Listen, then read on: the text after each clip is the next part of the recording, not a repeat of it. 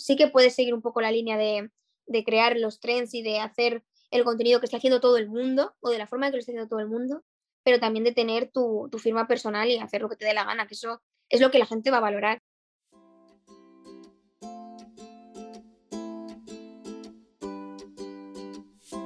Hola, soy Laura Orzaiz y me encanta hablar de marketing, redes sociales, mindset y todo lo que hay detrás del fascinante mundo del emprendimiento. Me defino como una friki de los negocios, introvertida confesa y amante del buen café. Después de cuatro años de altibajos materializando mis ideas, me decidí a crear Yo Emprendedora, un espacio de inspiración, formación y empoderamiento femenino para salir de nuestras cuevas, aprender de las mejores y hacer mucha piña entre nosotras. Piensa en este podcast como tu ratito semanal para desconectar del día a día y reconectar contigo, tu negocio y tu misión. Y si quieres más, entra en yoemprendedora.es. Ahí encontrarás toda la información para apuntarte al club online y los coffee dates que mando todos los viernes. Sube el volumen que empezamos. TikTok o Instagram. O las dos. O ninguna. Esta es una pregunta recurrente para muchas de nosotras. Y no te voy a mentir, yo ahora estoy más centrada que nunca en encontrar un buen equilibrio para mi vida y mi negocio. Y las redes sociales a veces pueden parecer un obstáculo para conseguir esto. Si tienes redes sociales, sabrás que hay una línea muy fina entre usarlas como estrategia de visibilidad, de comunidad, ventas, eh, branding y acabar perdiendo tu valioso tiempo consumiendo el contenido de los demás. Y no sé tú, pero yo cada vez soy menos consumidora de contenido y más creadora. Y por eso no me lanzo la ligera eh, a las nuevas tendencias, a las nuevas plataformas. Pero, teniendo esto muy presente, las redes sociales también son una forma increíble, ¿no? Una oportunidad increíble de llegar a más gente, de conectar y de vender. Así que aquí está la cuestión, ¿no? la duda existencial de muchas de nosotras, dónde estar y cómo estar, es decir, cómo optimizar nuestros esfuerzos en las redes sociales. Y más importante aún, cómo hacerlo a nuestra manera. Bien, pues escucha esta charla porque puede resolverte estas dudas y sacarte de esta parálisis por análisis. Nuestra invitada de hoy, Andrea Garte, es influencer, creadora de contenidos y emprendedora con su marca de zapatos Maya Lleva desde los 14 años creando contenido y a día de hoy tiene una grandísima comunidad con 160.000 seguidores entre sus dos cuentas de Instagram, 121.000 suscriptores en YouTube y 481.600 seguidores en TikTok. Madre mía, o sea, como ves, no son pocos. Y en este episodio nos cuenta cómo empezó a crear contenido, dónde ve que hay más potencial hoy en día en qué red social tiene más ventas, cómo crear contenido en TikTok, qué contenido le funciona mejor en Instagram, entre otras cosas. Hablamos un poco de todo. Quédate hasta el final porque esta entrevista yo creo que tiene el potencial de hacerte salir de la cueva a lo grande. Y antes de empezar, quiero pedirte un favor muy rápido. Comparte este episodio con una amiga emprendedora, solo con una de esta manera nos ayudas muchísimo para que más gente nos descubra y así poder seguir creciendo y aportarte el mejor contenido posible cada semana. Que este, por supuesto, es mi objetivo fundamental por aquí. Muchísimas gracias y ahora sí, empezamos.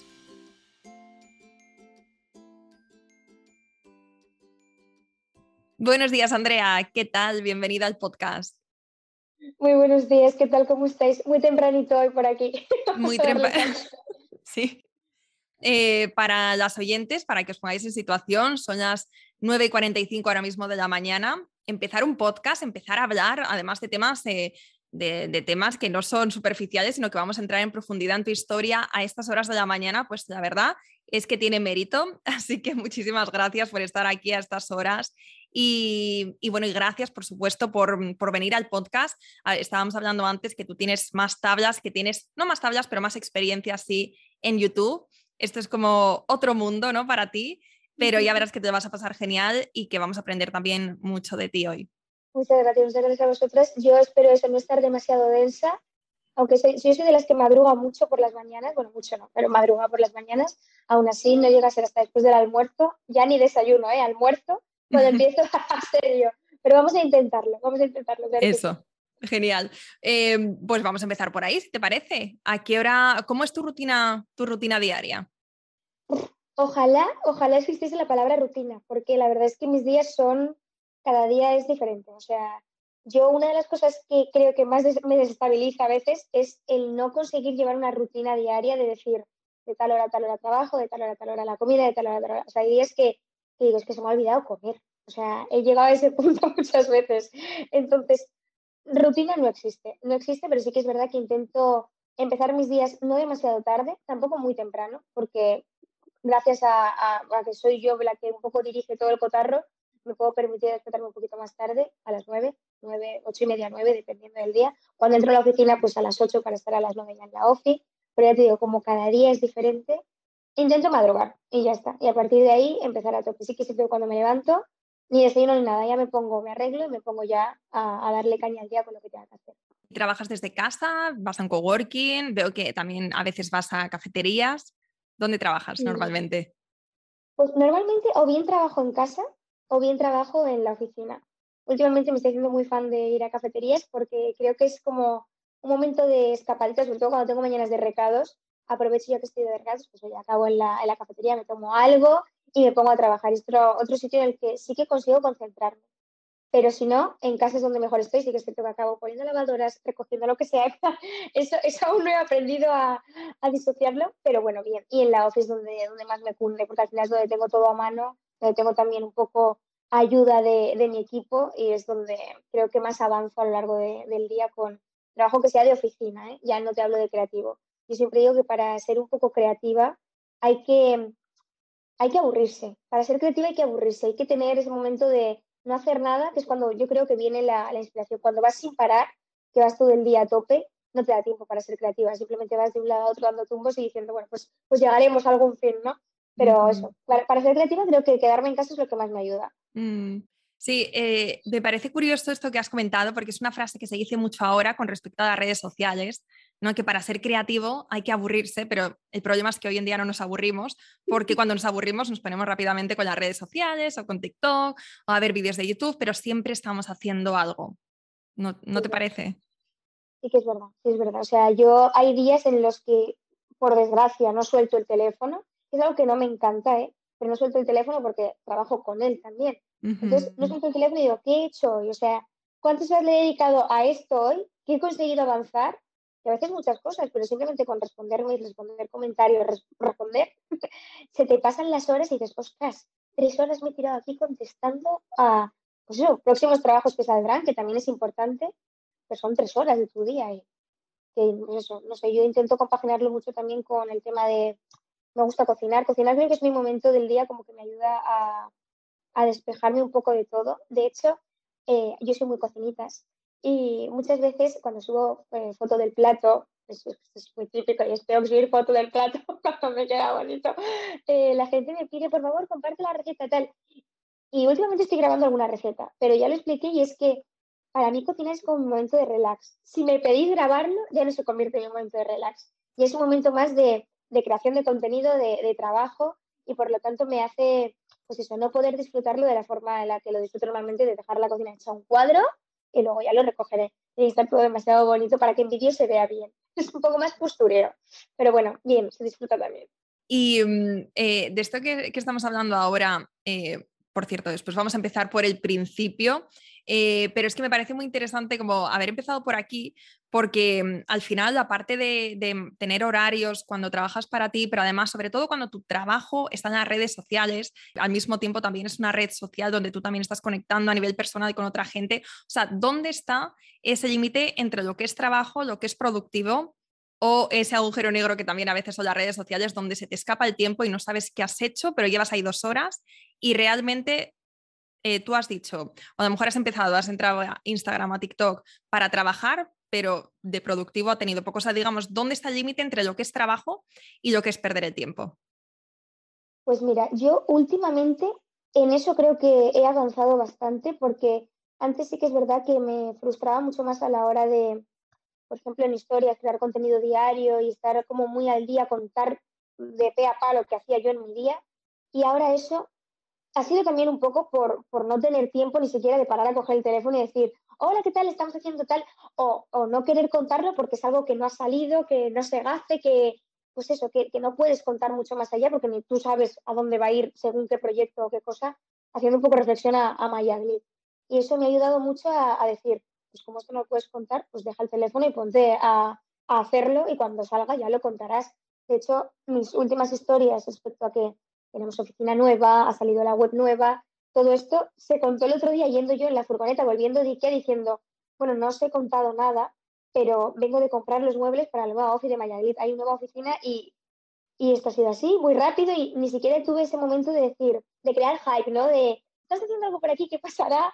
No. Entonces creo que, que eso de ir mmm, más de culo en otros ámbitos, ¿no? De, de, tener mucho trabajo fuera de las redes, también me ha permitido y me ha hecho aprender que no hace falta compartirlo todo, estar todo el rato pendiente, estar todo el rato encima, ¿sabes? Entonces, hay días que, que, sí, que le dedico muchas horas porque tengo más tiempo libre, pero hay otros días que si no tengo tanto tiempo libre para, para dedicarle a las redes, al final es lo que dices, como es parte de mi trabajo, o bien entras, yo no entro por ocio, yo no entro por, yo no tengo juegos en el teléfono, o sea, es algo que hablo con mi gente cercana y es como, no, mi teléfono no es, no tengo juegos, ¿qué juegos? No tengo juegos. Mi teléfono es mi arma de, de trabajo, entonces, para mí coger el teléfono es ponerme a trabajar, sea, aunque esté viendo contenido de otra gente, siempre eso te va a inspirar a, a tú crear algo, o ese es el mood en el que yo me encuentro, o sea, eso es un defecto de fábrica que tenemos los que nos dedicamos, yo creo, a, a la creación de contenido, que es que todo lo que ves, montar un mueble, eh, preparar no sé qué, hacer la comida, entonces, ay, voy a grabarlo y luego lo comparto, o sea, es un defecto que dices, eh, para, para, para, para. Entonces, muchas veces el tener un proyecto detrás o estar haciendo otras cosas que aún no pueden salir por lo que sea, me ha ayudado a decir, bueno, pues ahora estoy centrada en esto y si sale bien lo contaré, si no sale bien, pues como nadie sabe que lo estoy haciendo, no hemos fracasado, no ha pasado nada. es algo así también. Sí, sí, sí, te entiendo perfectamente. Yo también, bueno, no sé si se notará a lo largo de esta conversación que ahora mismo estoy en un momento, eh, un momento de tesitura con respecto a las redes sociales. Veo las enormes ventajas que tienen como negocio, como emprendedores, como marcas personales eh, pero al mismo tiempo también veo el impacto en la persona, ¿no? El impacto a nivel emocional, eh, todos los problemas que puede acarrear. Eh, bueno, son como problemas muy bien sabidos que además también han compartido los creadores de las mismas redes sociales. el otro día estaba viendo un, un, estudio que se había hecho recientemente que los jóvenes hoy en día tienen un 70% más em, o sea, era como que el porcentaje de jóvenes con problemas de ansiedad o problemas mentales es 70% más que hace unos años. Entonces ves todo esto y dices, ¿cómo, o sea, quiero estar yo dentro de, de este mundo o de qué manera? ¿no? Entonces, como que yo estoy empezando como a replantearme de qué forma quiero estar, pero al mismo tiempo hay que estar, pero como con límites. Creo que es súper importante poner límites y lo que te estabas diciendo ahora de si cocinar es tu momento para ti, lo que te relaja, no tienes que compartir o no tienes que crear más contenido con, en torno a eso, porque al final es que si no, no pones, o sea, no, no hay barrera entre lo que es tuyo y lo que es de todos, ¿no? Y ese, ese escaparate que, que está, eh, que está abierto al público. Exacto, es, es, hacerlo cuando, cuando te apetezca y ser consciente un poco de, del por qué lo haces y hacia dónde vas con el tema de las redes. Uh -huh. Yo también voy a destacar eh, la parte buena o la parte que a mí me ha aportado el tener redes sociales, no el tener redes sociales como tal, sino el utilizarlas, el hablar por ahí. Porque a mí eso me ha quitado un montón de, de barreras, de tabús, de vergüenzas en cuanto a luego tener ahora relaciones pues, con personas en persona, que muchas veces el problema de las redes es que se queda ahí en una pantalla. Si lo llevas más allá, si consigues que ese, esa, esas sinvergüenzas de desparpajo que tú muestres en redes, llevártelo al, al día a día, a la vida cotidiana, te aseguro que va a ser como un punto de decir, ostras, me pongo delante de la clase a hacer pues cualquier exposición y no me cuesta, no sé, el ser consciente de que detrás de la cámara hay mucha gente escuchándote, a mí me ha hecho coger seguridad en ese aspecto. Y luego algo que creo, que considero que tengo muy bueno, es que mmm, a pesar de que sí, yo muestro mucho en redes, pero yo muestro lo que yo quiero que tú veas. O sea, soy muy consciente de que yo estoy enseñando lo que yo quiero que tú veas no te enseñaré nunca las tostadas que se me han quemado por la mañana, te enseñaré las que me han quedado divinas con aguacatito y huevo. No te enseñaré nunca, o sea, a veces sí que me apetece salir vulnerable, pero porque me apetece salir vulnerable, me apetece salir contando un drama o viviéndolo muchísimo, pero porque me apetece. Entonces, creo que eso es una parte muy buena de mí, que soy consciente de ello y no me creo los comentarios malos ni los buenos, porque nadie termina de conocerte en redes. O sea, siempre, siempre tú sabes que estás delante de la cámara, siempre vas a sacar la cámara. Creo que nadie termina de conocerte por ahí. Entonces, no creerse los comentarios eh, malos te hace mantener una autoestima bien o no caer en depresión, por lo menos. Y no creerte los comentarios buenos te hace mantener los pies en la tierra y no ser un imbécil también. Entonces, creo que esas, esas, dos cosas son muy importantes. Sí, tienes toda la razón. Eh, tiene muchísimo, muchísimo bueno. Eh, ahora mismo yo, porque estoy en esa etapa de, de ver como, bueno, la parte también no tan positiva, em, pero no, tienes toda la razón. Aparte que para los negocios es lo que decía antes, es ese... Em, bueno, es esa oportunidad que tienes de ponerte delante de gente de todas partes del mundo, eh, al final, si sabes utilizar bien las redes con cabeza y como tú dices, em, tampoco hay que mostrar para ser marca personal y como eres tú, que después vamos a hablar de marca personal, pero incluso siendo marca personal, eh, se piensa, cuando no eres marca personal, se piensa que tienes que mostrar todo, desde eh, lo que desayunas por la mañana, lo que haces después, las quedadas con tus amigas, absolutamente todos esos puntos de tu vida, todos esos momentos que lo tienes que mostrar cuando realmente estamos viendo un pequeño porcentaje de este día a día. Es un pequeñito porcentaje, pero simplemente para darte como esa percepción de que conoces a, la persona. Entonces, como creadora de contenido, como, como marca personal, también te quita como mucha presión, ¿no? De decir, no tengo que estar todo el día enganchada a un móvil, sino que pueden ser como, bueno, pues estos momentos puntuales que sí que quieres mostrar porque tú eliges y el resto, pues, fíjate, el día tiene 24 horas. Yo te digo que es algo que he aprendido hace muy poco y además es que te hace parecer más interesante. O sea, que está bien también, te hace tener tiempo para ti y te hace parecer mucho más interesante porque dices, bueno, me ha enseñado esto, me ha contado aquello, pero ¿qué estará haciendo ahora, no? Creo que eso también es una parte buena, te permite tener tu tiempo y te permite eso, que conjeture la gente que se imagine, que eso también siempre da, un poco de vidilla. Sí, hemos empezado fuerte esta conversación, creo que yo necesitaba para despejarme un poco. Me gustaría que, que nos contaras, o sea, cuando la gente que no está, la gente que no, pues a lo mejor que no tiene tu edad, más mayor o que no está en las redes sociales, te pregunta, Andrea, ¿a qué te dedicas? ¿Tú qué les dices? es que no te sabía responder siquiera. O sea, yo ahora mismo considero que tengo tres trabajos. Ahora mismo considero que tengo tres. Eh, y muchas ganas de ir a terapia, también te digo, porque son demasiadas cosas. Yo soy profe de danza. Yo de lunes a miércoles viajo a Valencia para dar clase de danza por las tardes. Aparte, hace cosa de un año y pico, emprendí con mi negocio con Maya Entonces, también me dedico al tema de, pues eso, del calzado, de llevar una empresa, de gestionar todo eso que se gestiona a base de, de muchas hostias y al final, pues oye, una aprende. Y aparte también me dedico a redes sociales, a mostrar por ahí, pues eso, a crear contenido, a hacer campañas de publicidad, conlleva tener redes sociales. O sea, yo creo que esos tres serían mis pilares ahora mismo de, ingresos, de trabajo, de lo que ocupa mi tiempo y de lo que me gusta. o sea, que no es poco. ¿Cómo es esto de profe de danza y tener que viajar dos veces a la semana a Valencia? Porque creo que tú estás en Madrid, ¿no? Yo estoy en, en Elche ahora. En Elche. Estoy en Elche porque ahí fue donde, bueno, luego te contaré, fue un poco rápido todo lo de, lo de Maya Glid. Eh, Elche es como cumbre del calzado aquí en España. Y pues eso, que yo siempre en verano he aprovechado para, para trabajar muchísimo. Trabajaba de mañanas en un campus de verano, dando clase a niños pequeños. Trabajaba por las tardes en mi academia de danza, dando un intensivo de danza. Y el fin de semana vendía entradas en un festival de música. O sea, yo iba yo mis veranos han sido preferir dormir a comer, o sea, muy, muy a tope, a tope, a tope. Pero bueno, era un poco mi esto de decir, vamos a trabajar duro para luego a lo largo del año poder, poder tener dinero, seguir estudiando, porque yo he seguido estudiando hasta hace bien poco, y seguir con todo esto. Y este verano pasado fue cuando dije, no voy a coger tanta faena, basta, y voy a intentar centrarme en mi proyecto, a ver qué tal, a ver qué pasa. En mi proyecto como Andrea Redes, mías, personal, y en mi proyecto como Maya Glit. Esto fue en junio, julio, agosto. Y en julio, agosto fue cuando Mayaglit dio el pum, que ya hablaremos luego de, cómo fue esto, porque esto fue a través de TikTok. TikTok creo que a día de hoy es una red social brutal para el tema de las ventas. Y bueno, esto fue a través de, TikTok en estos meses. En agosto, por suerte, estábamos ahí en Elche porque nos prestaron una casa para poder estar. Y en septiembre yo me vi buscando piso como loca por allí, en plan, eh, necesitamos quedarnos aquí. Esto nadie, nadie en su sano juicio lo desaprovecharía. El poder tener esta oportunidad de decir, si esto funciona, si ha funcionado una vez, ¿por qué no va a funcionar dos, tres, cuatro?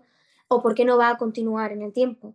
Entonces así fue, cogimos una casa en septiembre en Elche y desde entonces eh, con el tema de la academia yo siento que estoy muy comprometida porque es eso, es el curso escolar de los peques, bueno, peques no tan peques también, pero es el curso escolar, yo esto también por como soy yo no lo quiero dejar a medias, no lo he querido dejar a medias y por lo menos el curso hay que acabarlo. Ya veremos el año que viene cómo será todo, cómo estoy yo también de, de salud física y mental, pero también la danza me ayuda a, a, pues eso, a soltar un poco por ahí. Dicen que en la vida hay que tener como cinco pilares o cinco hobbies, uno que te dé dinero, otro que te haga moverte, otro que te haga, pues eso, ser creativo, otro que te, o sea, hay como cinco puntos que tienes tú que tener y yo creo que por suerte eh, mis trabajos me hacen, aparte de que me dan dinero, me hacen ser creativa con el tema de las redes, me hacen moverme con el tema de la danza, me hacen sacar mi parte un poco más, no sé, businesswoman, ¿no? Con el tema de lo de Maya Glit. Entonces,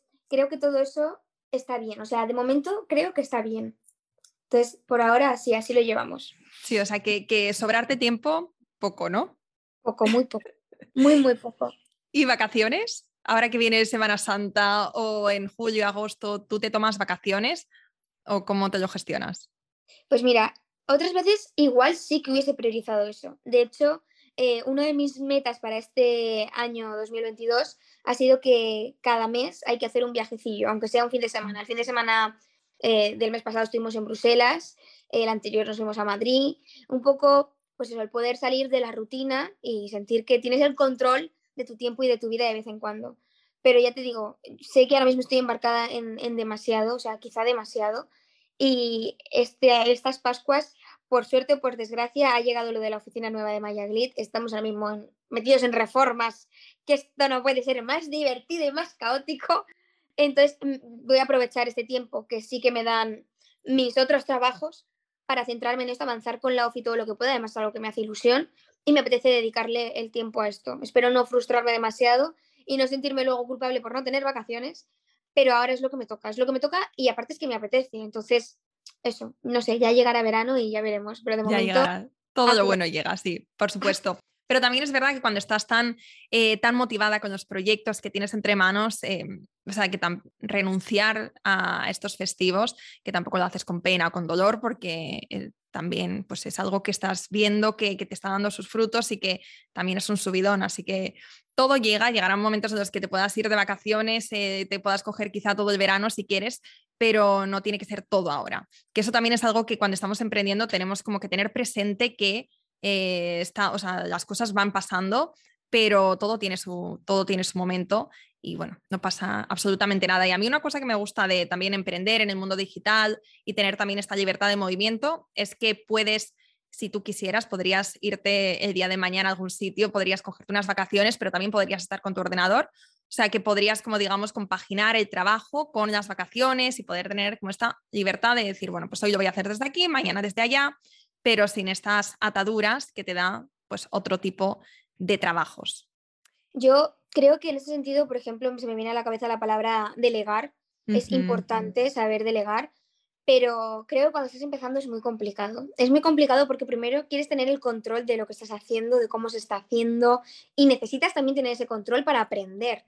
O sea, creo que delegar desde un principio sería un error porque al final es no enterarte muy bien de hacia dónde va tu proyecto. Entonces, ojalá pase, pase el tiempo, esto se asiente, siga creciendo, por supuesto que sí. Y ya delego muchas cosas, ¿eh? Es algo que me, que me está costando aprender, pero ya delego muchas cosas. Pero hay otras muchas que es que me apetece, me apetece estar yo. Entonces, es lo que tú dices, sí, bueno, es momento de vacaciones en horario de otra persona, pues sí, ¿no? Es pues eso, Pascuas, luego verano, luego tal, pero quizá mi horario de vacaciones sea cogerme vacaciones en septiembre, en octubre, en noviembre, que son meses un poco más malos, en febrero, enero, febrero son meses malísimos de venta, Igual esos son mis meses de decir, pues ahora me cojo yo vacaciones, que sé que esto lo tengo más o menos controlado, más o menos cerrado, y ahora que ha llegado, pues eso, es que ya te digo, ahora mismo igual sí que podría irme de vacaciones, pero cuando ha llegado todo lo de la oficina, o sea, es que no me apetece irme de vacaciones. Me apetece estar ahí pintando paredes, preparándolo todo, viendo cómo ponen el parque y diciendo, ay, por favor, qué bonito está quedando esto. bueno, pues vamos a hablar entonces de, de redes sociales, vamos a ver cómo lo has hecho, cómo has llegado hasta este punto. Mi primera pregunta sería, cuando mm, me imagino que empezaste en Instagram, con, con red social, porque TikTok es relativamente ¿O no? Pues O es a la, a la par. Yo, yo vengo un poco más atrás, o sea, yo empecé en una aplicación que se llamaba Ask FM, que Ask FM eh, es una, era una aplicación, no sé si ahora a día de hoy se utiliza, era una aplicación que, que hacían preguntas en anónimo. Y claro, yo aquí tenía como unos 14 años y te hacen preguntas en anónimo, no hay... ¿Tú sabes la frase de se esconden detrás de una pantalla, tal, bajo... Pues ahí no, o sea, ahí no se escondía detrás de nada, eran preguntas en anónimo. Ahí te podrían tirar toda la mierda que quisieran porque era anónimo. Y yo ahí me hice muy, muy conocida porque yo tengo un humor bastante peculiar y yo era muy, la más vacilona de todas. O sea, era muy irónica. Yo soy muy irónica. De hecho, a día de hoy me pasa que en TikTok, en Instagram, eh, a través de historias, lo que sea, cuando cuento algo con mi humor, con mi ironía, hay mucha gente que dice, Andrea, ¿cómo? Y digo, no te has enterado de nada. No te estás enterando. No te estás enterando tú de lo que estoy contando, porque si tengo un humor muy, no sé, muy irónico, vamos a decir. Y, y yo me hice muy conocida por ahí. Y de ahí la gente me pidió, por favor, que me hiciese, me pidió, por favor. bueno, me dijeron que me hiciese eh, canal de YouTube. Entonces, de Ask eh, saltamos a, a, YouTube, porque yo por ahí también respondía como con video respuesta, que era algo que nadie solía hacer porque daba bastante vergüenza aparecer respondiendo tal cual en cámara. Y, y así fue. Y luego llegó YouTube, luego llegó Instagram, TikTok llegó a mi vida hace relativamente poco. Pero bueno, no sé, nos vamos renovando. Ahora a ver si llegamos a Twitch en algún momento, pero son demasiadas cosas. Me encantaría, ¿eh? me encantaría porque ya ves que a mí lo de hablar me encanta, pero, pero es eso, falta de tiempo. Pero ojalá, ojalá. Entonces, ¿qué tipo de contenidos estabas creando? En YouTube, al principio. En YouTube al principio yo no era yo. O sea, yo era, pues eso, yo, yo de hecho, yo estudié imagen y sonido porque YouTube me gustó mucho. Me gustó mucho el hecho de montar las cámaras, de comprarme mis cuatro focos y ponérmelos. Yo empecé grabando con mi teléfono que en aquel momento era un Samsung de estos que habían sacado de los primeros y lo que hacía era con cinta aislante, con cinta adhesiva esta, lo pegaba en el rollo de cocina, donde se coloca el rollo de cocina, ese era mi trípode. O sea, así empecé yo en YouTube y vi que me gustaba un montón y por eso luego decidí estudiar imagen y sonido para tener algo de formación y poder llevármelo yo ya por donde, por donde yo quisiera, que a día de hoy creo que todo eso también me ayuda a, a la creación de contenido siempre. Sí que es verdad que siempre lo digo, cuando empieces a estudiar algo, si te gusta mucho aprenderás mucho, si te gusta poco te quedarás con lo que te digan en clase y ya está. Pero yo hacía vídeos de, pues, de todo tipo, de, yo siempre he dicho eh, lifestyle, o sea, lo que englobe mi vida. Eh, me maquillo, pues maquillajes. Cocino, pues cocina. Eh, hago ejercicio, pues ejercicio. Me visto, pues looks. O sea, un poco todo lo que engloba el ser yo. O sea, no hay mucho más. Entonces, eso, lo que me iban pidiendo, lo que la gente quería ver, lo que a mí me apetecía demostrar y sobre todo lo que a mí me apetecía mostrar, porque siempre he hecho un poco lo que me ha dado la gana. De hecho, la mayor parte de mis vídeos de YouTube están sin monetizar por el hecho de hablar de temas que igual a YouTube no le parecen eh, políticamente correctos Ujú. y, y así ha sido, o sea, así es. Y mm, hay estrategia, o sea, me imagino que llega un punto en el que ves que empiezas a crecer, que esto puede pasar de ser un hobby a una forma de ganarse la vida muy bien.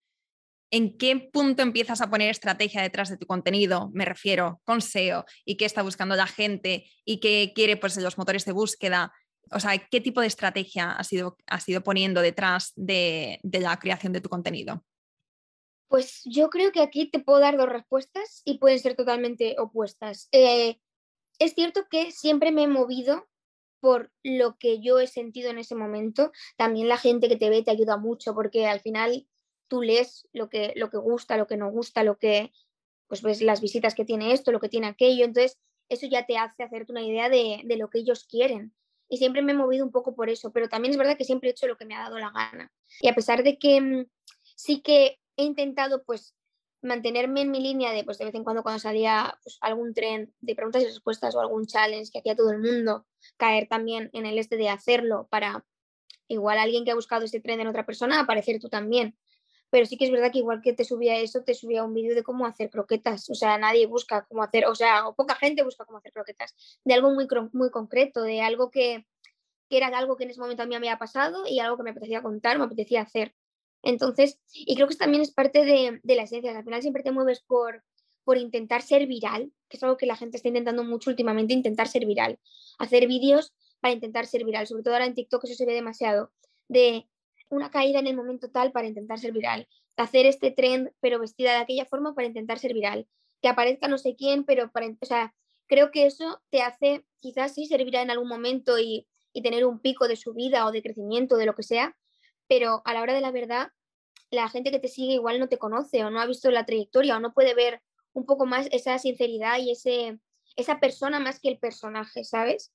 Entonces creo que eso es importante también. Sí que puedes seguir un poco la línea de, de crear los trends y de hacer el contenido que está haciendo todo el mundo o de la forma que lo está haciendo todo el mundo, pero también de tener tu, tu, firma personal y hacer lo que te dé la gana, que eso es lo que la gente va a valorar. El que digamos que se ha hecho este vídeo muy bien, pero luego ha hecho este otro que es que, o sea, lo ha hecho porque eso, porque le ha dado la gana. Entonces, eso creo que es muy importante. Uh -huh. Y um, eh, en YouTube, porque estamos hablando ahora de, de, esta plataforma, ¿cuánto tiempo pasó hasta que empezaste a ver pues, un número interesante de seguidores? Con respecto me refiero a la creación de una marca personal, de monetización. Pues yo es cierto que mi crecimiento en redes en general, ¿eh? pero sobre todo en YouTube, ha sido muy lento. Ha sido, o sea, ha sido un crecimiento que no ha habido picos, no ha habido un vídeo que despunte y ese vídeo lo vea todo el mundo. De hecho, a día de hoy yo padezco enfermedad de Crohn y mucha gente me sigue escribiendo a Instagram de he visto tu vídeo en YouTube ahora y yo ese vídeo igual lo grabé hace tres años, cuatro años, no lo sé. Pero ha sido un crecimiento muy, muy, muy, muy despacito, muy uniforme y, creo que también eso te ayuda a mantenerte, ¿no? A mantener los pies en la tierra y decir, ostras, qué guay que cada vez hay más gente pero no es un boom en el que de repente, no sé, te veas envuelto, yo que sé, en cualquier polémica o en cualquier cosa que digas, ostras, ¿cómo gestiono todo esto o cómo lo hago? Entonces, estoy contenta de que haya sido así, poquito a poco. También te digo que a día de hoy YouTube para mí es una plataforma que está bastante olvidada. Eh, por desgracia o por suerte, no sé, teniendo TikTok, teniendo Instagram, que ha sacado lo de Reels y tal, YouTube se ha quedado muy atrás. Y mira que YouTube es una de las plataformas que a mí más me gusta porque más me permite ser yo, porque tú ves una foto mía en Instagram y puedes pensar, pues esta tía es imbécil, pero luego te metes en YouTube y dices, sí, sí lo es, y lo verificas, y es divertido hacer eso. Entonces, para mí YouTube es, es algo que de verdad lo recuerdo con mucho cariño y le tengo mucho cariño, pero el grabar un vídeo de YouTube que igual ya es, depende del vídeo, una hora, dos horas, la edición, uh -huh. que aparte yo soy mi editora, son ocho horas, nueve horas puede ser un vídeo de YouTube porque yo le meto florituras de todo tipo, ya te digo, por por, por, eso, por haber estudiado también un poco lo de imagen y sonido, siempre quieres la corrección de color, que esto esté así, que esto esté así. Entonces, esto hace invertir mucho tiempo y por desgracia es de las plataformas que ahora mismo menos rentabilidad saca en cuanto a rentabilidad económica, rentabilidad de visitas, porque muchas veces mm. no todo es el dinero, no todo se paga con dinero, pero si tú ves ahí que la gente está apoyándote, siguiéndote, los vídeos tienen mucha repercusión y tal, eso también motiva y te incita a hacer otros vídeos pero ahora mismo no, no, estoy en ese mood para nada con YouTube. O sea, siento que, que eso, que haciendo un vídeo más cortito para TikTok, para Reel o para lo que sea, va a tener más repercusión y me va a ayudar más a, a impulsarme en este momento. Y a largo plazo, con, eh, me refiero, no crear un contenido, por ejemplo, de los stories, ¿no? Eh, que desaparecen a las 24 horas. No sé cómo es TikTok porque ni siquiera tengo la aplicación en el móvil, pero me refiero, cuando vas a crear una estrategia de contenido a largo plazo y no solamente corto plazo, en el momento, lanzamiento y demás, eh, YouTube sigue siendo, o sea, ¿lo ves como una plataforma que quizá no es tan interesante o al contrario, pensando en esa, ¿sabes? Como que es un pues, contenido que se va a quedar ahí siempre. Yo es que ahora mismo utilizando, o sea, las redes que, que tengo, creo que YouTube se ha convertido como en un diario, en una parte mucho más privada de ti que hay gente que aún sigue haciendo contenido para YouTube, que yo sigo, pero yo no veo su contenido para YouTube. Yo de hecho no lo hago porque eso, las vistas han caído en picado teniendo pues vídeos más cortos. La gente últimamente quiere pues es todo muy rápido, todo muy ya, ya, ya, ya, ya. Y porque hacer un vídeo de 10 minutos en YouTube, cuando en un vídeo de un minuto me puedes dar los mismos tips y ya si quiero desglosarlo haremos otros mini vídeos que impliquen entrar a ese vídeo y, ¿sabes? Entonces creo que ahora mismo YouTube se ha convertido en esa parte diario de que la gente que que te sigue de una forma, pues eso, mucho más, no sé cómo explicarlo, que, que quiere saber mucho más de ti, entraría a YouTube.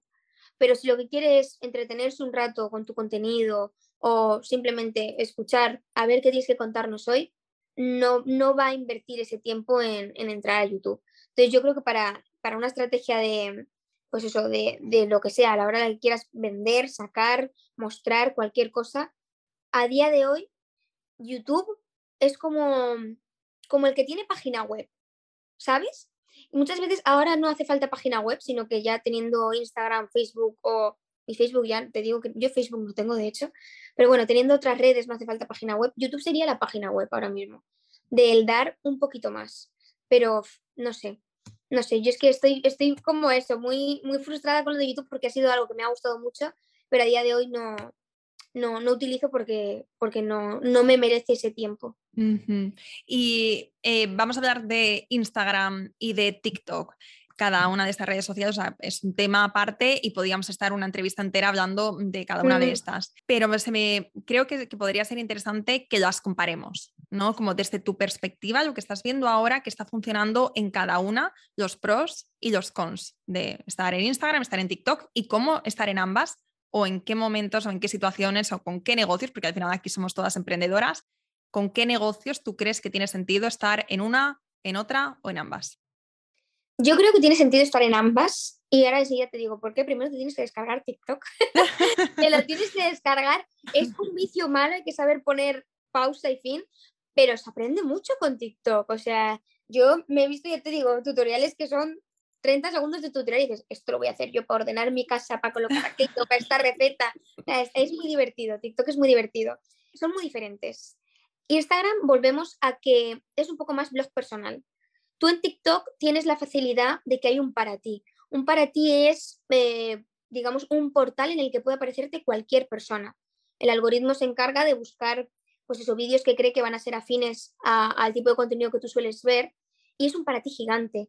Yo em, no me abrí TikTok con el tema de Maya hasta que no vi de verdad y la gente me lo pidió y me lo pidió en plan, hace un TikTok de Maya porque yo contaba mi rutina, mi día en la oficina a través de mi TikTok personal y la gente fue como, quiero ver más de, de lo que hay detrás de una empresa, del cómo se hace, que esto también hablaremos, o sea, creo que es muy importante en cuanto a, a tu marca darle a la gente el que vea el proceso de cómo esto ha llegado a ser lo que es, de lo que hay detrás. Esto siempre nos hace tener una, visión de empatía con la persona que al final te está vendiendo un producto y creo que eso es muy importante y creo que ese ha sido el gran triunfo de, poder llevar Mayaglit a cabo. Entonces, nada, llevando eso a un lado, creo que TikTok a día de hoy es eso, un, un para ti gigante. Es como poner la tele y que te salgan anuncios, anuncios, anuncios. A veces no son anuncios como tal, es gente pues hablando de su vida y tal, pero si algo te engancha, te vas a quedar a verlo. Y si algo te engancha, te va a hacer luego buscar a esa persona en Instagram. ¿Sabes? Es como eso, es el para ti. Es el para ti de decir, me ha gustado tu vídeo, voy a entrar a ver qué más tienes, me gusta, me gusta, voy a Instagram, a ver qué me cuentas de tu vida personal. Y creo que se compaginan muy bien, se compaginan muy bien. Hablando de esto, de, de TikTok, ¿has visto que tenga mejores ratios de conversión cuando estamos hablando de productos o de ventas que de Instagram? Sí. Totalmente, totalmente. Yo eh, vendo a través de TikTok, o sea, yo vendo a través de TikTok.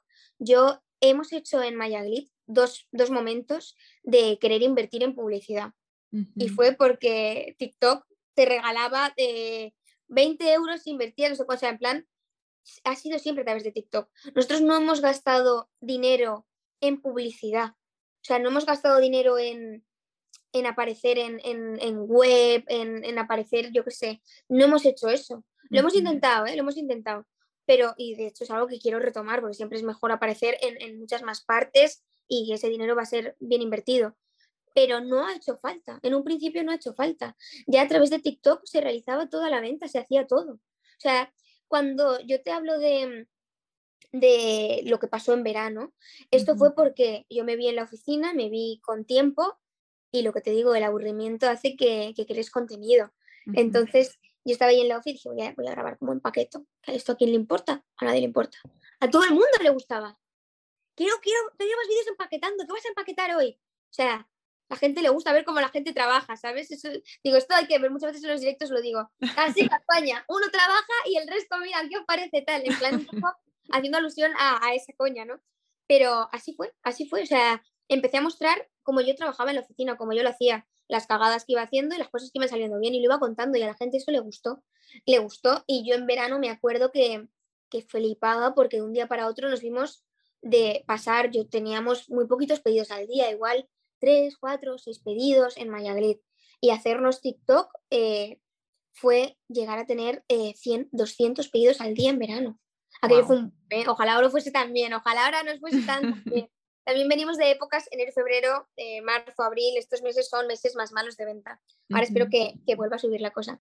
Pero pero aquello fue increíble y fue a través de TikTok. O sea, nadie invirtió dinero en publicidad, era yo contando lo que hacíamos, enseñando los zapatos, porque la gente te pregunta, ¿y no tendrás algo para combinar así? ¿Algo para hacer así? ¿Por qué no sacas? ¿Por qué no haces? La gente te va diciendo ya lo que ellos quieren.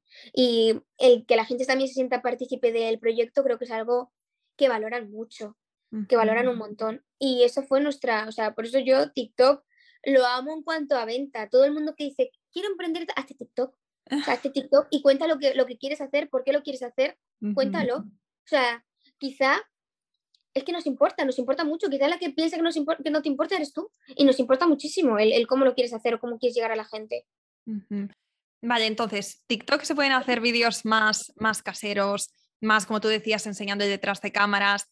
Eh, no tienen que ser solamente bailecitos o mm, cosas como esa imagen que teníamos o yo tengo de TikTok, que son vídeos como muy cortitos, muy directos, muy de, pues, por ejemplo, en el mundo de los negocios, esto se hace también mucho en Reels, cuando quieres contar algo, cuando quieres explicar, por ejemplo, cómo crecer seguidores en TikTok, te pones una música, empiezas a hacer un baile y entonces te aparecen como las letras ¿no? en, el fondo.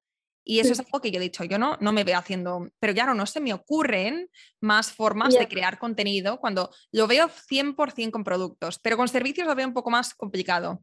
No sé cómo ves. No, para nada. O sea, de hecho, eh, yo es una visión que también tenía de TikTok, de bailecitos y tal, y el ejemplo que tú has puesto es un ejemplo claro de lo que yo no haría. O sea, yo no, y mira que yo a veces he subido vídeos de bailes y los seguiré subiendo, o sea, me parece increíble a veces poder salir bailando, pero en mi TikTok personal y sobre todo en el TikTok de Maya Glit, yo hablo, yo cuento lo que estoy haciendo y creo que eso a la gente eso es lo que le engancha. O sea, ¿cuántos vídeos hay que tú dices de, del típico emprendedor haciéndote, señalándote la, la, la pantalla y poniéndote título. Muchísimos. Ahora, ¿cuánta gente hay que llegue y te diga, eh, nos ha pasado esto con un pedido, nos lo han robado, ha pasado no sé qué, ha llegado en vez de 24 horas en 19? Eh, casos reales de cosas que pasan en el día a día en el trabajo. Eso es lo que la gente quiere escuchar y quiere ver y lo que engancha. O sea, Eso me gusta más. O sea, yo es que esto lo he hablado un montón de veces con, gente con, con, marca, es en plan de, es que en TikTok no me veo, ¿qué voy a hacer? O sea, que hago en TikTok? ser tú, o sea, contar lo que tú haces.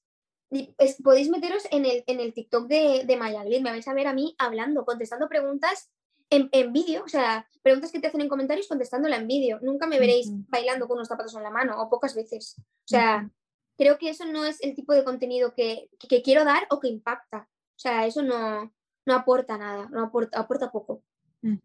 Vale, bueno, que sepas que a raíz de esta conversación estoy más animada, por lo menos a descargarme TikTok y luego, a ver, o sea, a mí el tipo de, contenido que me gusta crear es justamente el que estás diciendo tú ahora, que es, eh, siendo real, sin tener, que, sin tener que hacer muchas florituras, contar las cosas como son, contar el detrás de cámaras, enseñar qué hay detrás de un negocio. A mí eso me conecta mucho cuando lo veo y es lo que a mí me gusta compartir.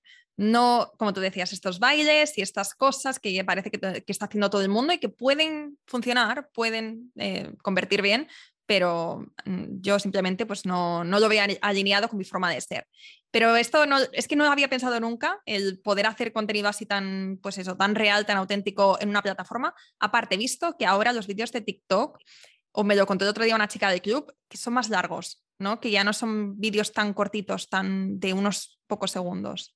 Pueden llegar a durar desde, pues eso, eh, dos segundos, lo que tú quieras, hasta tres minutos. O sea, es, es heavy. Y nosotros también hemos hecho mucho directo, mucho directo por TikTok. En TikTok hay, hay opción de hacer directo y es muy heavy. Yo antes los viernes solía hacer, ahora ya te digo, eh, ahora ojalá tener más tiempo y poder retomarlo pronto, pero hemos llegado a tener 40.000 personas en directo viéndome embolsar zapatos en el almacén, eh, con una luz horrible, con el sonido del papel, pero es que eso es lo que la gente quiere ver, o sea, tú puedes preparar un fondo súper bonito y también lo he hecho a veces y posturear muchísimo y que se vea súper divino y todo bien. Y eso quizá guste, pero lo que de verdad va a impactar y va a hacer que te crean y por lo tanto que te compren tu producto, va a ser que muestres la realidad del cómo están las cosas, de por qué eh, has tenido que cambiar totalmente la forma de un calzado porque no está bien, el por qué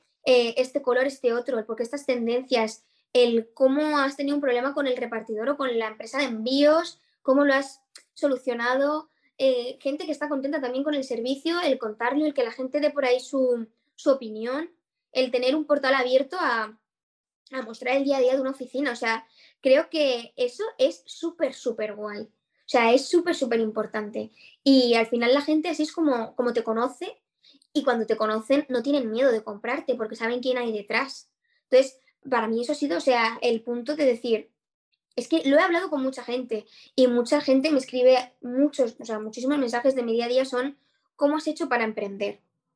Yo creo que esta pregunta, primero, sobra. O sea, si tú quieres emprender, nunca harías esta pregunta. Yo, yo pienso, ¿eh? Te lanzarías, te lanzarías y lo intentarías. Nunca preguntarías, a veces ya es un poco de mal gusto, ¿eh? Que, quién, ¿Quién es tu proveedor? ¿Quién es tu fábrica? ¿Quién tal y qué cual? Es como, mm, amigo, eh, que te cuento, ¿sabes? Y te estoy diciendo muchísimo de lo que hago y cómo lo hago. Si tú quieres emprender, lánzate. O sea, no hay, hay que inspirarse de mucha gente, sí, me parece bien. La gente enseguida lo va a ver y, y vas a quedar fatal. O sea, no hagas eso. Intenta ser tú siempre. Pero, por supuesto, todos estos consejos que doy, eh, cógelos, cógelos porque, porque si te gusta de verdad, te motiva y, la gente te, ve, ve lo que estás haciendo y con la ilusión que lo haces, es que te va a ir bien. Es que muy mal lo tienes que hacer para que te vaya mal. Entonces, no sé, nos entramos ahí un poco en, el debate este. Yo me di cuenta de que lo que más me funcionaba por TikTok era coger la cámara y en un momento decir, bueno, estoy aquí, vamos de culo hoy, tenemos eh, que hacer no sé cuántos envíos, no llegamos, esto ha pasado así, eh, esto nos ha llegado mal, esto está bien, y contarlo todo. Y eso es lo que la gente dice, me la creo, o sea, confío en lo que me dice. Y hablar de todo, ¿eh? Yo, yo por TikTok de Mayaglit he hablado de lo que me cuesta el alquiler, de lo que pagamos de luz, de lo que supone hacer un envío, hacer un cambio de talla, de lo que supone todo. O sea, de lo que a mí me cuesta realmente el tener el negocio.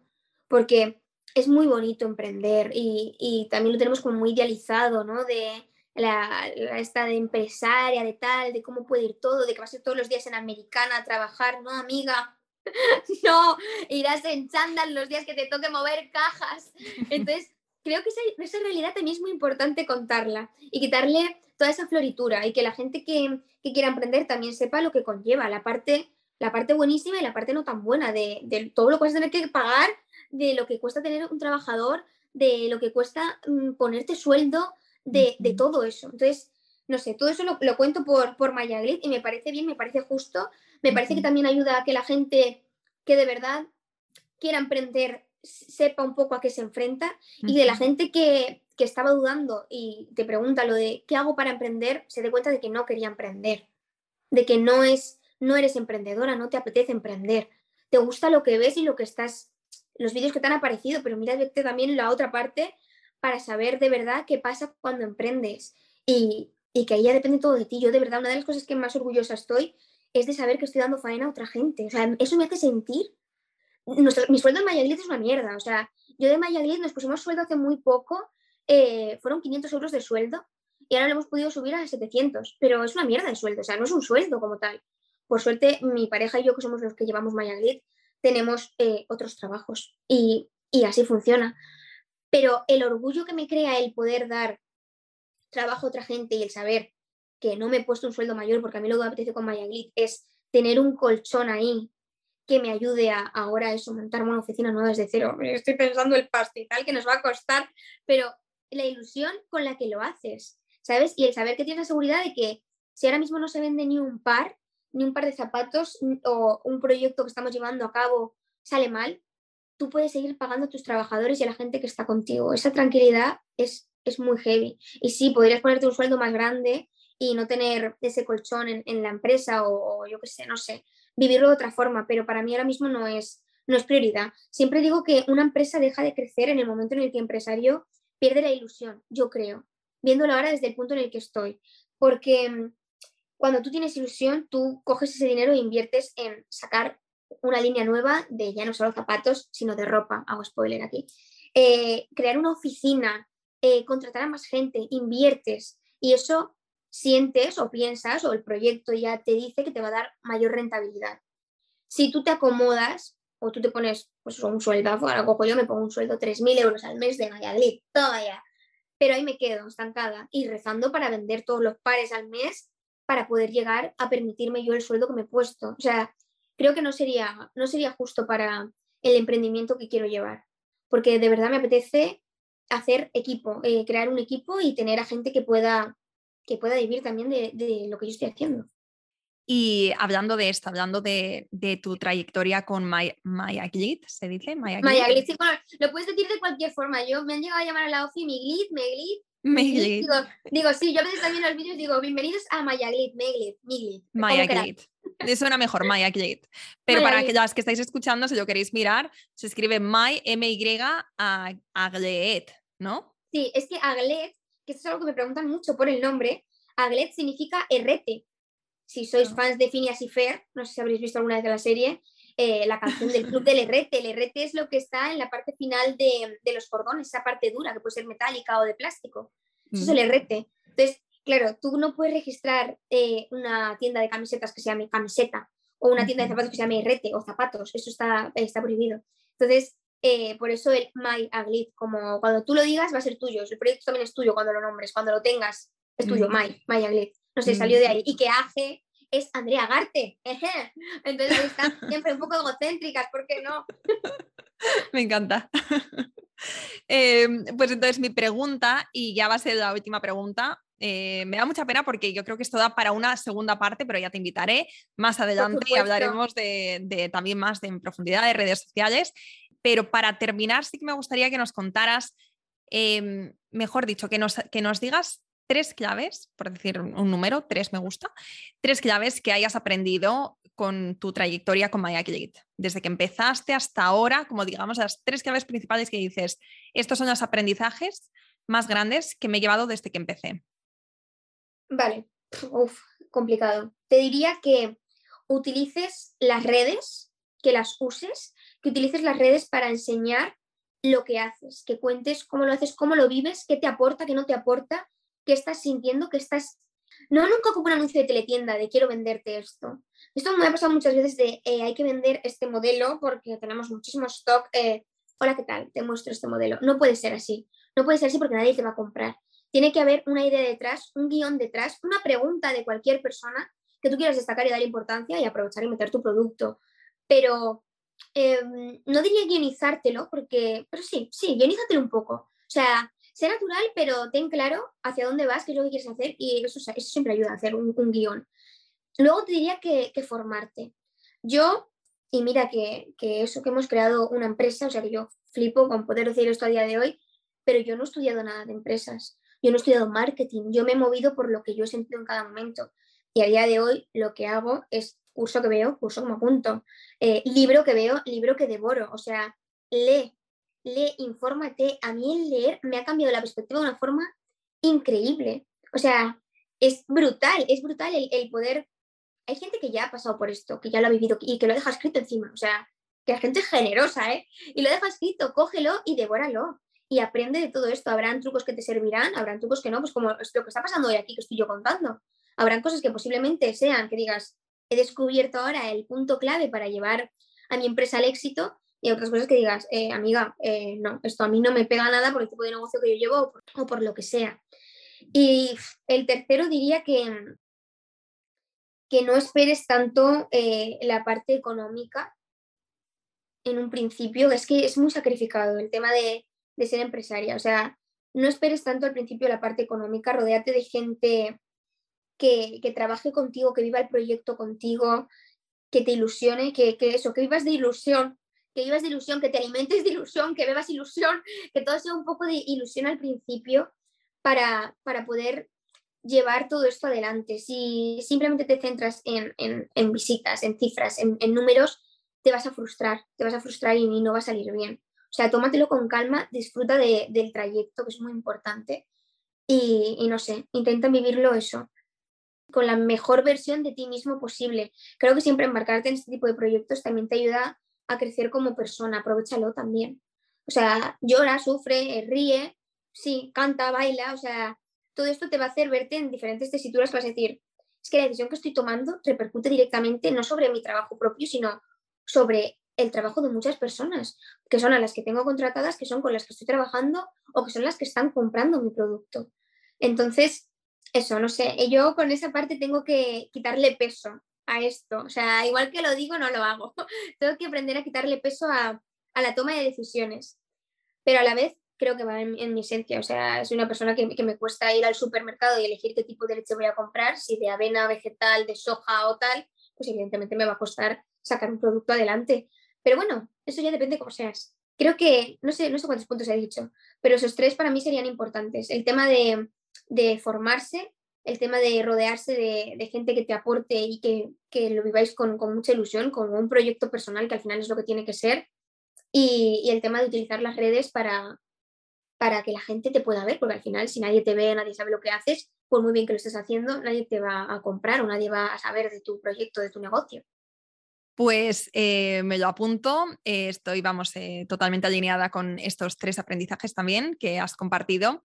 Sí que me gustaría que nos hablaras de un libro que te haya marcado de emprendimiento o de desarrollo personal, pero un libro que recomiendas a las emprendedoras que quizá ahora están empezando o que se encuentran en esa tesitura de bueno, de, empezar algo nuevo, quizá dentro de su proyecto, pero vamos, que están en esa fase de aprender, de desarrollarse personal y profesionalmente y de ver qué hay más allá de, lo que conocen.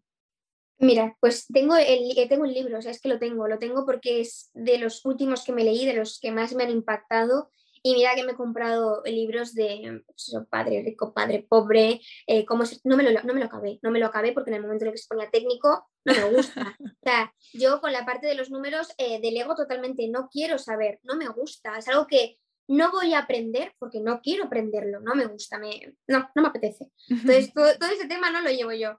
Pero os voy a dar el libro que de verdad, si lo leéis y conseguís eh, interiorizarlo, em, empatizarlo, os va a cambiar no solamente la visión de negocio, sino puede que vuestra visión propia. Este libro se llama, eh, se llama Cómo ganar amigos e influir sobre las personas. Y mira que, me lo he leído. Eh, es de Dale Carnage, no sé cómo se pronuncia. El título es bastante malo, o sea, Cómo ganar amigos e influir sobre las personas me parece un título que es como vamos a persuadirte y a cogerte y a tal. Nada más lejos de la realidad. Eh, este libro te habla de cómo tratar bien al resto, de cómo tratarte bien a ti y cómo así conseguir que la gente, eh, evidentemente, pues sea tu amigo, ¿por qué no? Y, tenga esa, confianza contigo. Este libro mm, me ha ayudado a ser mucho más empática. De hecho, hace no mucho en correos, voy a contar una anécdota que me pasó y que tiene que ver con este libro, fui a recoger un paquete y la chica fue muy desagradable conmigo, o sea, pero muy desagradable. Yo cogí mi número, R007, era mi número. Y se ve que la mujer me llamó. Yo no lo escuché porque llevo la cabeza en, mil cosas, eh, mascarilla puesta, eh, no leí los labios, no me escuchó. Y pasó el número. Y le dije, perdona, perdona, R007 soy yo. Es que acabo de pasarte, te llevo llamando cinco minutos y no me has hecho ni caso. Y digo, perdona, es que no, no me he enterado. Total, empiezo a sacar eh, los papeles para recoger el paquete y el chico del lado me dice, te ha preguntado el nombre. Se ve que la mujer me había vuelto a hablar, lo mismo, yo estoy en mi mundo, no la escuché, y me quedé así, la miré y le dije, mira, perdóname, porque seguro que me has llamado antes y estoy en la parra y no me he enterado. Y ahora me estás diciendo que por favor te diga eh, mi nombre y lo mismo. Y en ese momento de darle la razón a esta mujer, que es algo que te enseña este libro, y, y hacerle ver que igual el problema lo tenías tú, porque sí, porque si ella me llamó, o sea, el problema es mío. La mujer cambió el mood totalmente, me echó una risa, porque la escuché reírse y me dijo, no te preocupes, que yo entiendo ahora que como vamos todos como vamos, eh, yo, con, yo con la mascarilla también, tampoco he gritado mucho, lo he dicho bajito, o sea, ella misma como que recapacitó en plan de, tampoco yo lo he hecho como lo tendría que haber hecho, ¿sabes? Y, o sea, fue cambiar mi mood de decir, eh, porque podría haberle dicho, señora, eh, está usted aquí trabajando, atiéndame y déjese de usted de, tal. No, no, coger y decirle, eh, mira, perdóname, que es que igual no me he enterado yo, que sí que es cierto, que voy súper despistada, que no sé qué tal. Y ella fue la que me dijo, no, no te preocupes, de verdad. He sido yo que en este momento, pues igual no he hablado tan alto, tal, no sé qué. Vamos a sacar ese paquete. Fue súper amable conmigo. Y ya no solo conmigo, con el que iba detrás de mí, con el siguiente, fue una persona totalmente diferente del mood que ella llevaba ese día. Y esto es algo que me enseñó este libro, de cómo cómo entrarle a la gente, el cómo tener ese, esa capacidad de poder cambiar el día de una persona simplemente con una frase, con no ser igual de desagradable que ella, sino ser simpática y esta señora decir, hostia, voy a ser igual de simpática que tú, voy a intentarlo, que has sido súper amable conmigo, ¿sabes? Entonces, este libro lo recomiendo un montón. Pues lo dejamos en las notas del podcast. Yo me lo voy a comprar, me ha gustado lo que estabas contando. Me gustan todos estos libros donde te ayuda a ser una mejor versión de ti mismo, no solamente los que te enseñan a, como, pues, como tú decías, padre rico, padre pobre, eh, todos estos libros de negocios que yo me he leído, algunos de ellos, otros me he dejado a la mitad, pero los que te dan algún skill que te hace ser mejor o, que, o tener mejores relaciones con las personas o vivir de una forma más consciente. Ese tipo de cosas, pues también eh, yo lo recomiendo porque en los negocios y en la vida, o sea, para emprendedoras y para tu desarrollo personal, chapó. Es que creo que eso es lo que te va a hacer eh, vender, eso es lo que te va a hacer estar a gusto con tu equipo, con tu gente, eso es lo que te va a hacer tener esa notariedad. O sea, yo he empezado muchos libros de eh, La mente de un millonario, el cómo, o sea, es que he empezado muchos libros de eso, que te dan cuatro puntos de hacer esto, este tipo de marketing, este tipo de enlace, este tipo de tal, este tipo de SEO, este tipo de... Eh, si, no, si, eres, si eres una mierda de persona, lo siento mucho, eh, no vas a llegar a nada, por mucho que tú quieras, o sea, no vas a llegar.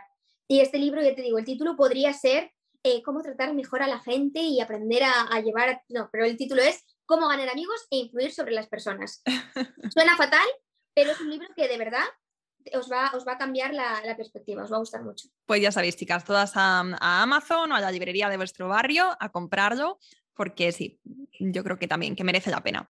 Dicho esto, Andrea, nos despedimos por ahora eh, con esta entrevista que ha estado genial, me ha encantado.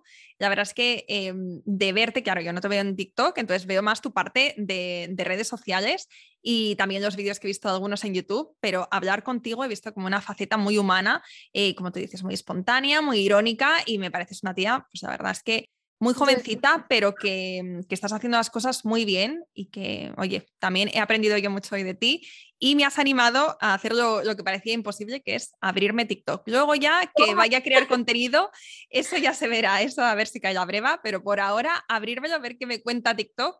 Eso sí, con límites, siempre con límites, que la vida pasa al otro lado de las, de las pantallas. Eso es, eso es una, de verdad, yo súper agradecida de que, de que me hayáis llamado, de estar aquí hoy, me lo he pasado genial creo que, eso, que podemos aprender mucho la una de la otra y cualquier cosita que necesitéis, ya sabes dónde encontrarme para Cuéntanos, cuéntanos, ¿dónde te podemos encontrar? Ah, bueno, me podéis encontrar en Instagram, mi Instagram es Andrea Garte, por allí veréis más de mi vida personal, de lo que hago en mi día a día. Eh, luego tengo también la cuenta de Maya Glit, que ahí hablo simplemente de lo que tiene que ver con, la empresa y el negocio, que también puede que, que os guste. Y poca cosa más, en TikTok soy igual, Andrea Garte para mis cosas personales y Maya Glit para las cosas de Maya Glit. O sea que ahí vamos a tope. Sin, sin pérdida. Pues Andrea, muchísimas gracias por este ratito, bueno, ratito, esta hora entera que nos has dedicado y gracias a todas, por supuesto, por quedaros una semana más con nosotras hasta el final. Nos escuchamos la próxima semana. Muchas gracias, un besazo. Espero que te haya gustado este episodio y si es así, me encantaría que dejaras una reseña en iTunes, en Evox o en la plataforma que escuches tus podcasts. Esta es la mejor manera que tienes de apoyar el podcast y su continuidad. Muchísimas gracias por quedarte hasta el final y seguimos la próxima semana.